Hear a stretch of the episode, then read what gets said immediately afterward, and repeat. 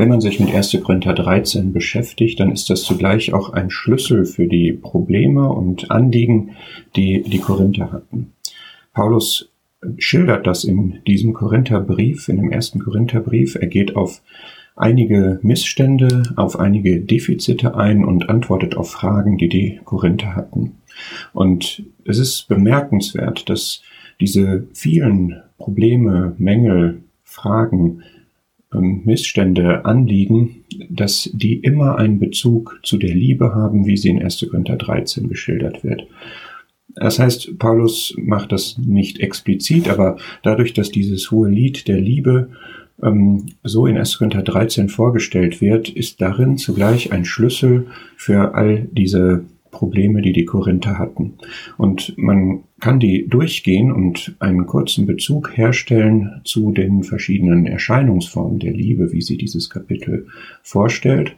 Und zugleich kann man auch an Paulus Umgang mit diesen Problemen und Fragen zeigen, a, wie Paulus ihnen seinerseits echte göttliche Liebe zeigt und zweitens, wie er sie jeweils auf Gott ausrichtet. Und ich finde es alleine schon sehr, sehr zu Herzen gehend, dass am Anfang des Briefs in Kapitel 1 ab Vers 4 Paulus, obwohl er diese ganzen Missstände, die zum Teil sehr gravierend sind, kennt und auch ansprechen wird und auch gottgemäß klären wird, dass er trotzdem vorweg dankt. Mancher scheut das vielleicht und denkt, ja, wenn es da Probleme gibt und ich danke jetzt, dann fühlen die sich bestärkt, dann wird es missverstanden, dann erschwert es die nötige Buße oder so. Aber Paulus macht das hier ganz bewusst natürlich und vom Geist geleitet, dass er vorweg erst einmal Gott dankt für die Gnade Gottes, die ihnen gegeben ist, dass sie in allem reich gemacht worden sind, dass sie an keiner Gnadengabe Mangel haben, obwohl genau die Ausübung der Gnadengaben eines der Probleme sein wird. Und er stellt ihnen auch vor, dass Gott in seiner Berufung treu ist in die Gemeinschaft seines Sohnes Jesus Christus. Alleine das ist schon eine wirkliche Liebe, mit der Paulus zeigt, die Liebe glaubt alles, die Liebe hofft alles, die Liebe freut sich mit der Wahrheit. Das gibt dem ganzen Brief trotz aller allen Ernstes, der dann folgt, einen liebevollen Ton, den Paulus nicht einfach nur so pro forma vorwegstellt, sondern das trägt die Stimmung in dem ganzen Brief. Schauen wir uns in Kapitel 1 kurz an. Eines der Probleme war, dass Streitigkeiten unter den Korinthern waren. Die einen sagten, ich bin des Paulus, die anderen des Apollos, des Käfers, des Christus. Und Paulus nennt das in Kapitel 3, dass sie fleischlich sind. Da ist Neid und Streit. Und er stellt natürlich fest, dass wenn er in 1. Korinther 13 dann sagt, die Liebe neidet nicht, sie tut nicht groß, sie bläht sich nicht auf, sie lässt sich nicht erbittern, wenn da wirklich diese göttliche Liebe unter den Geschwistern wäre, dann würde es nicht zu diesen Streitigkeiten und Parteiungen kommen. Spricht sehr zu unseren Herzen, denke ich. Wer kennt das nicht, dass es solche Probleme gibt, dass es Neid gibt, dass es Streit gibt, es ist einfach nicht ein, ein ähm, Erscheinungsmerkmal der Liebe. Und Paulus seinerseits geht jetzt liebevoll und vorbildlich damit um. In Kapitel 1 sagt er zum Beispiel, ich danke Gott, dass ich niemand von euch getauft habe, wenn es dort diese Parteiungen gab, die jeweils auch so ihre Hauptfiguren hatten, dann stellt Paulus sich sozusagen hinten an und sagt, ich bin froh, dass ich nicht in irgendeiner Weise besonders in Erscheinung getreten bin. Und wer sich rühmt, weil er Nachfolger hätte oder so etwas, das geschah da, aber wer sich rühmt, der rühme sich doch bitte nicht seiner selbst oder eines, einer Person, sondern der rühme sich des Herrn. Und Paulus war ein, ein prominenter Apostel. Er hat sehr, sehr wirksam gearbeitet für Gott. Und auch hier stellt er sich jetzt aber unter Gott und in Kapitel 3 sagt er, weder der pflanzt ist etwas, noch der begießt ist etwas, sondern Gott, der das Wachstum gibt. Ich glaube, das wäre wirklich eine sehr, sehr gute Prävention gegen solche Streitigkeiten, solche Neidischkeiten, solche Parteiungen, wenn die ähm, Hauptakteure wirklich diese Haltung hätten. In Kapitel 4 wird das Thema fortgeführt. Da geht es auch darum, dass Paulus da verurteilt wird, dass man ihn richtet, über seine Beweggründe richtet und dass das ein Instrument ist in diesem Streit und in diesen äh, Spaltungen. Und Paulus ähm, stellt auch hier wieder die Liebe dagegen. Wir wissen aus Kapitel 13, dass die Liebe nicht neidet, nicht groß tut, sich nicht aufbläht. Gerade wenn es um die Beurteilung anderer Geschwister geht, wo Paulus hier sagt, beurteilt nicht irgendetwas vor der Zeit, urteilt nicht irgendetwas vor der Zeit, denn der Herr kommt und wird dann das Verborgene und die Überlegungen des Herzens offenbaren.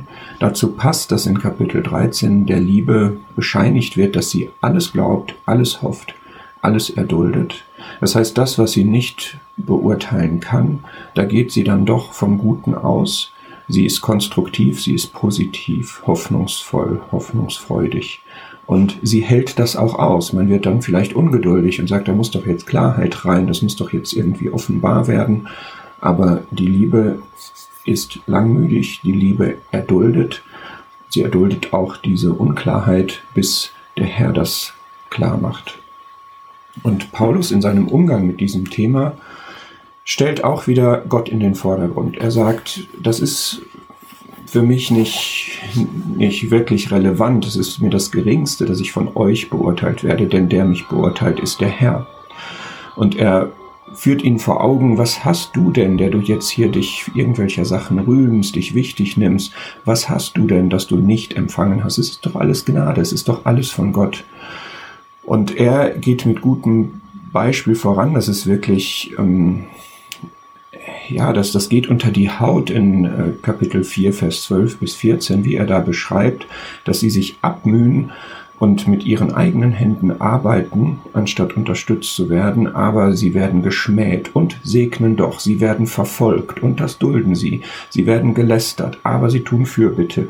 Ja, sie sind wie der Abfall, wie der Kehricht der Welt, ein Abschaum, man, man stelle sich diesen Begriff vor, ein Abschaum aller bis jetzt.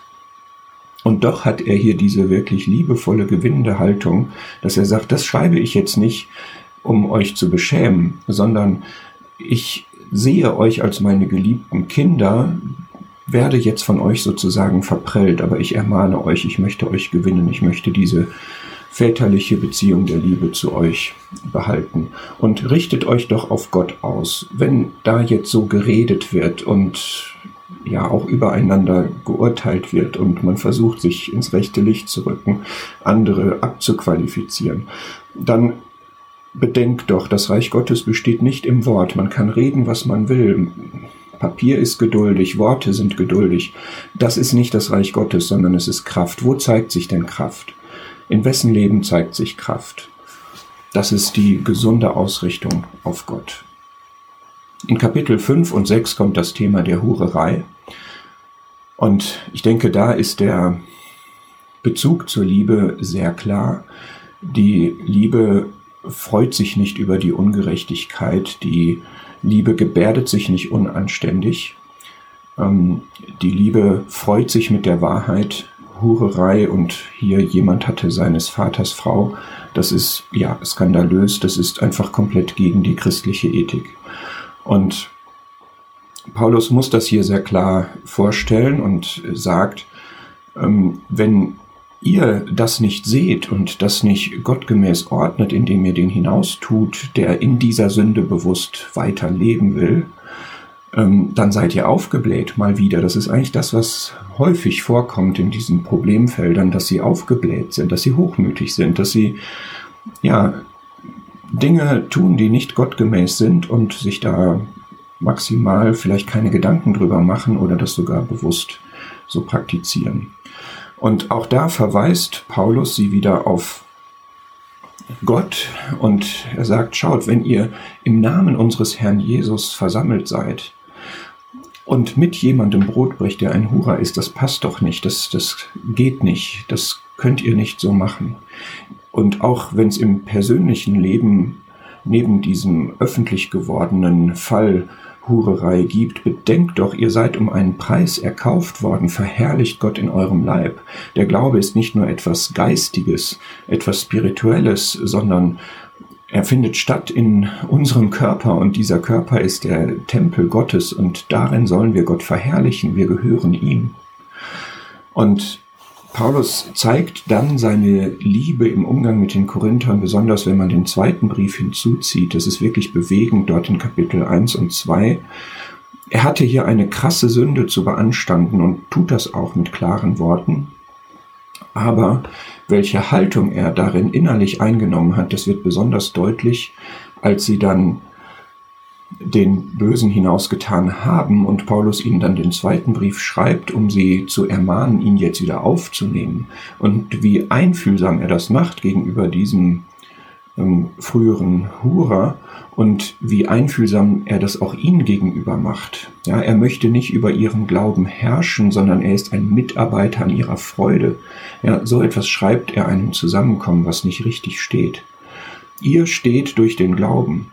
2. Korinther 2, Vers 4 folgende, da legt er wirklich sein ganzes Herz offen, seine Empfindungen, die er für die Korinther hat und er schreibt mit vielen Tränen, damit sie die Liebe erkennen, die er überreichlicher zu ihnen hat.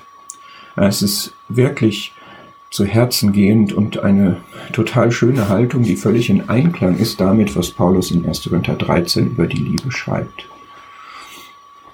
Ein weiteres Problem war, dass es Gerichtsprozesse, Rechtsstreitigkeiten zwischen den Geschwistern, unter den Geschwistern gab.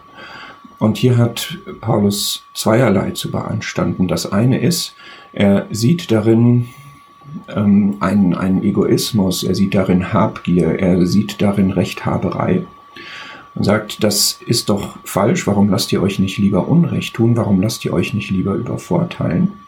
Und zweitens beanstandet er aber auch, dass man Unrecht tut und dass man andere übervorteilt. Man ist manchmal schnell in solchen Fällen dabei, demjenigen zu sagen, der sich ungerecht behandelt fühlt, dass er sich doch übervorteilen lassen soll. Das ist auch eine Botschaft, die Paulus hat. Die andere hat er aber genauso. Er wendet sich hier an beide Seiten. Es ist natürlich genauso falsch, überhaupt erstmal Unrecht zu tun. Und beide müssen sich an dieser Stelle korrigieren. Und beide sind auch nicht in Einklang mit der Liebe Gottes, wie sie in Kapitel 13 beschrieben wird. Denn die Liebe neidet ja eben nicht. Sie tut nicht groß, sie bläht sich nicht auf. Wenn jemand ungerecht ist, sie freut sich nicht über die Ungerechtigkeit, sondern sie freut sich mit der Wahrheit. Sie möchte, dass jeder bekommt, was ihm zusteht. Sie sucht nicht das ihre, sie ist nicht egoistisch, sie versucht nicht, den anderen zu übervorteilen. Sie lässt sich aber auch nicht erbittern und was in diesen Rechtsstreitigkeiten ja schnell passiert, sie ähm, wird darin nicht bitter und verhärtet. Und Paulus zeigt das hier jetzt auch wieder, dass er den Blick auf Gott wenden will. Hier wurde ungerecht gehandelt. Hier hat jemand etwas beansprucht, was ihm nicht zustand, hat jemand anderen übervorteilt. Und er sagt, wisst ihr nicht, dass Ungerechte das Reich Gottes nicht erben werden? Und er weist darauf hin, guck mal, woher kommt ihr denn eigentlich? Ja, ihr kämpft jetzt hier um Materielles, um Geld, aber was für eine überwältigende geistliche Stellung habt ihr denn eigentlich? Ihr seid geheiligt. Passt das jetzt, dass ihr um, um Geld streitet, um Materielles? Und er stellt sich selber auch wieder als Vorbild dar. Ja, sie stritten um Geld und er sagt, ja, ich hätte ja Geld beanspruchen können, weil der Arbeiter seines Lohnes wert ist, 1. Korinther 9, aber ich habe das Evangelium kostenfrei gemacht. Ich habe von meinem Recht keinen Gebrauch gemacht, damit ich geistlich die größte Wirksamkeit habe. Sehr stark, wie Paulus hier wirklich ganz authentisch und ganz ehrlich sich als Vorbild hinstellen kann. Ein weiteres Problem war der Umgang mit Götzenopfern, dass manche da im Tempel Götzenopferfleisch gegessen haben oder auch zu Hause Fleisch gegessen haben, was den Götzen geopfert worden war. Und es gab dann andere, die hatten damit gewissensmäßig ein Problem. Und Paulus beschreibt, dass derjenige, der jetzt da ein Gewissensproblem hat und durch das, was die anderen dann machen, verleitet wird, es auch zu machen und dabei gegen sein Gewissen zu handeln, dass der geistlich betrachtet umkommt, der Bruder, um dessen Willen Christus gestorben ist. Das ist nicht rücksichtsvoll, so vorzugehen. Die Liebe gebärdet sich nicht unanständig, sie ist rücksichtsvoll, sie ist gütig. Sie ist auch, wenn jemand eine schwache Erkenntnis hat, ist sie auch langmütig und gütig. Und Paulus macht das sehr gekonnt durch den Heiligen Geist, wie er damit umgeht. Denn erst einmal stellt er äh, lehrmäßig klar, dass tatsächlich das Essen der Götzenopfer kein Problem war. Denn ein Götzenbild ist nichts in der Welt und keiner ist Gott als nur einer. Das sagt er in Vers 4. So war die Erkenntnis derer, die darin kein Problem gesehen haben, im privaten Rahmen Fleisch zu essen, was vielleicht geopfert worden war, vielleicht auch nicht, die waren im Recht. Und das wäre natürlich schön, wenn alle sich wirklich zu dieser Erkenntnis aufschwingen können und nicht diese Skrupel unnötigerweise haben. Und dann geht Paulus aber auch auf die ein, also auf die Schwachen, und sagt, wenn du jetzt veranlasst, bewirkst, ungewollt natürlich, dass so jemand gegen sein Gewissen handelt, also im Glauben ihm Anstoß gibst, Anstoß in diesem Sinne heißt, man, man legt einen Glaubensfallstrick. Ja, nicht man macht etwas, wo jemand was gegen hat, sondern man ähm, veranlasst jemanden gegen seine Glaubensüberzeugung zu handeln. Dann würde ich doch lieber für immer kein Fleisch essen, um meinem Bruder nicht auf diese Weise Anstoß zu geben. Auch da ist Paulus wieder sehr vorbildlich und hier ist der direkte Bezug zur Liebe. Die Liebe sucht nicht das ihre, niemand suche das seine, sondern das des anderen. Dass man nicht nur das tut, was man selber jetzt für richtig hält und wo man vor Gott Freiheit hat, sondern dabei auch berücksichtigt, was macht das mit den anderen. Und auch da wieder die Ausrichtung auf Gott, ob ihr nun esst oder trinkt oder irgendetwas tut, tut alles zur Ehre Gottes. In Kapitel 11 gab es Fragen bezogen auf das Mahl des Herrn und auch da gab es Dinge, die, die nicht liebevoll abliefen. Die Liebe gebärdet sich nämlich nicht unanständig, sie sucht nicht das ihre. Aber bei den Mahlzeiten, in deren Rahmen dann das Brot gebrochen wurde in Korinth, ähm, ja, gab es, äh, artete das aus. Es gab auch soziale Unterschiede. Die einen waren reich, die anderen nicht. Der eine war so äh, hat so maßlos gegessen und getrunken, dass er betrunken wurde, der andere blieb hungrig übrig. Und Paulus korrigiert das auch wieder und sagt, schaut, es geht um das Mahl des Herrn. Das Mahl gehört dem Herrn, es gehört nicht euch. Ihr müsst einen Blick auf den Herrn haben, ihr müsst einen Blick auf die Versammlung Gottes haben, denn als solche kommt ihr da zusammen. Und es geht nicht, dass ihr ähm, dadurch, wie ihr euch jetzt gebt und wie ihr euch verhaltet, die beschämt, die arm sind, materiell, die nichts haben. Es geht um das Gedächtnis des Herrn, es geht um den Tod des Herrn. Die Liebe gebärdet sich nicht unanständig. Also sehr schön von diesem ja, prominenten Bruder, dass er so ein Auge dafür hatte, wenn welche schwächer, weniger gut ausgestattet waren und wie er die ermahnt, die sich da lieblos äh, verhielten. Wir haben dann in Kapitel 12 bis 14 das Thema der Gaben und ihrer Ausübung der Beiträge in den Zusammenkünften.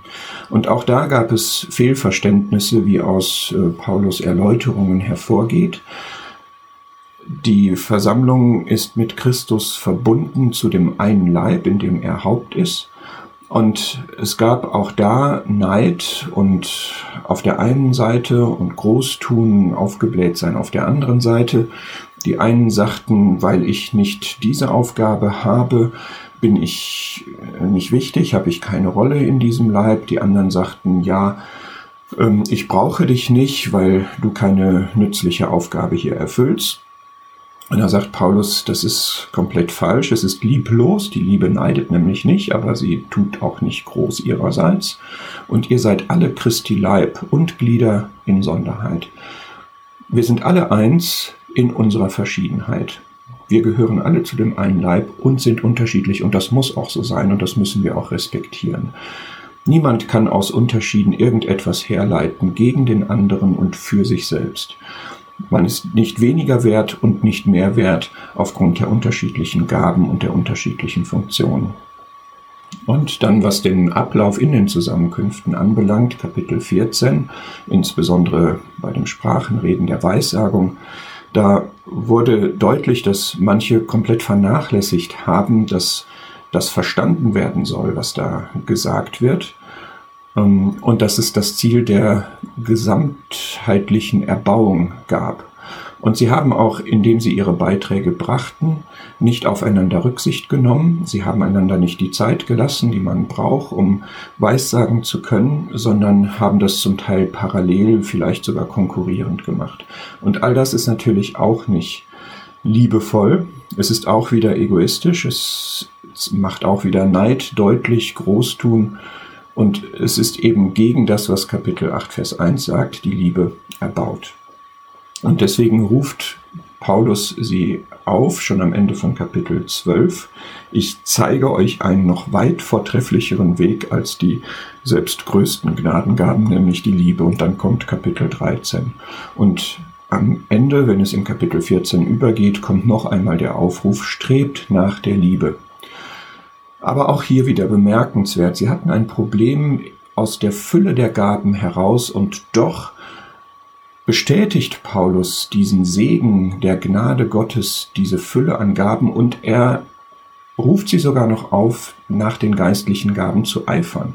Ja, wie, was für eine Größe zeigt das von Paulus und was für ein Zutrauen auf das Wirken des Geistes und auf Gottes Leitung und auch auf die Lenkbarkeit der Korinther, dass er nicht sagt, so jetzt ist da mal Schluss, ja, das ist so eine Unordnung bei euch, wir fangen jetzt nochmal bei Null an, sondern er gibt ihnen Leitlinien und lenkt sie in die richtige Richtung, indem er die Liebe stärkt. Denn wenn die Liebe da ist, dann wird sie das äh, in Gottes Sinn regulieren, was bei ihnen abläuft, mit dem Ziel, dass man merkt, dass Gott wirklich unter ihnen ist. Das ist das Ergebnis von Weissagung. Und Weissagung ist das, wonach sie vor allem streben sollten, gepaart mit der Liebe damit deutlich wird, Gott ist wirklich unter ihnen. Es werden Worte Gottes geredet. Wir kommen dann noch zu Kapitel 15 und 16. In Kapitel 15 geht es um die Auferstehung. Es gab manche, die sagten, dass es keine Auferstehung der Toten gebe. Und auch hier ist klar, das ist nicht die Wahrheit, das ist nicht Gottes Wahrheit, die biblische Wahrheit. Die Liebe freut sich mit der Wahrheit. Paulus ähm, bekennt sich dazu, was Gott ihm offenbart hat. Er bekennt sich zu der christlichen Wahrheit und stellt das sehr ausführlich, sehr argumentativ richtig, was dort gesagt wurde. Und benutzt diese, diesen ganzen Abschnitt auch wieder, um auf Gott auszurichten. Und das finde ich wirklich so wichtig. Die Liebe ist das, was im Miteinander und auch in Richtung auf Gott vorhanden sein muss. Und die persönliche und dadurch auch gemeinschaftliche Ausrichtung muss auf Gott sein. Durch Gottes Gnade bin ich, was ich bin. Er geriert sich hier nicht als Apostel, obwohl er das ist und obwohl er die Autorität auch ausübt hier, aber er ähm, verbindet das, verknüpft das, bezieht das auf Gottes Gnade. Und seine Ausrichtung ist, das wird deutlich, wenn er das so ein bisschen prophetisch schildert, wie dann das tausendjährige Reich endet und wie letztlich alles im ewigen Zustand ähm, mündet, damit Gott alles in allem sei. Und das kann man ja im übertragenen Sinne auch als ein Motto des Lebens und ein Motto der Versammlung äh, darstellen. Und gerade wenn es um die Auferstehung geht, ähm, zeigt er, wie wichtig das ist, dass wir glauben, dass der Herr Jesus auferstanden ist, dass er den Tod besiegt hat. Gott aber sei Dank, der uns den Sieg gibt durch unseren Herrn Jesus Christus. Deshalb seid fest, unbeweglich, alle Zeit überströmend in dem Werk des Herrn. Ja, diese Versammlung mit diesen Nöten, mit diesen Problemen, mit diesen Fragen ermuntert er, alle Zeit fest, unbeweglich, überströmend im Werk des Herrn zu sein. Das ist krass. Wie kann man das machen? Man kann das machen, weil man eine Liebe hat, die alles glaubt und alles hofft, die Gott alles zutraut, die auch den Korinthern zutraut, das wird im zweiten Brief deutlich, dass er Zuversicht hatte, dass sie das annehmen, was er ihnen gesagt hat. Und die letzten Verse in Kapitel 16 enden dann auch mit diesem Zweiklang von, von Liebe und Gott. Ja, dieser ganz starke Ausspruch, wenn jemand den Herrn Jesus Christus nicht lieb hat, der sei verflucht. Maranatha, der Herr kommt bald oder komme bald.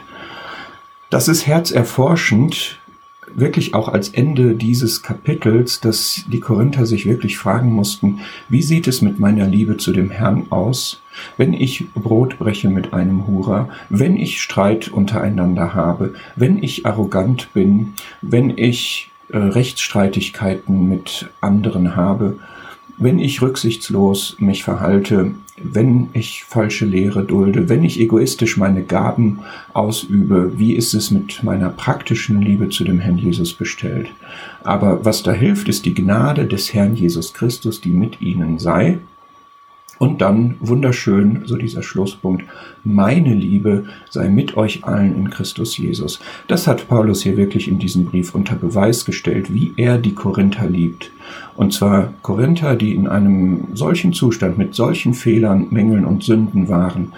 Er hat sie doch geliebt. Er hat deshalb aus seinem Herzen herausgeleitet durch den Geist diesen Brief geschrieben. Und wie man im zweiten Brief sieht, ist der Brief angekommen. Er ist, er hat Wirkung gezeigt. Sein Herz hat zu ihrem Herzen gesprochen. Sie waren unter der Wirkung Gottes, unter der Wirkung des Geistes.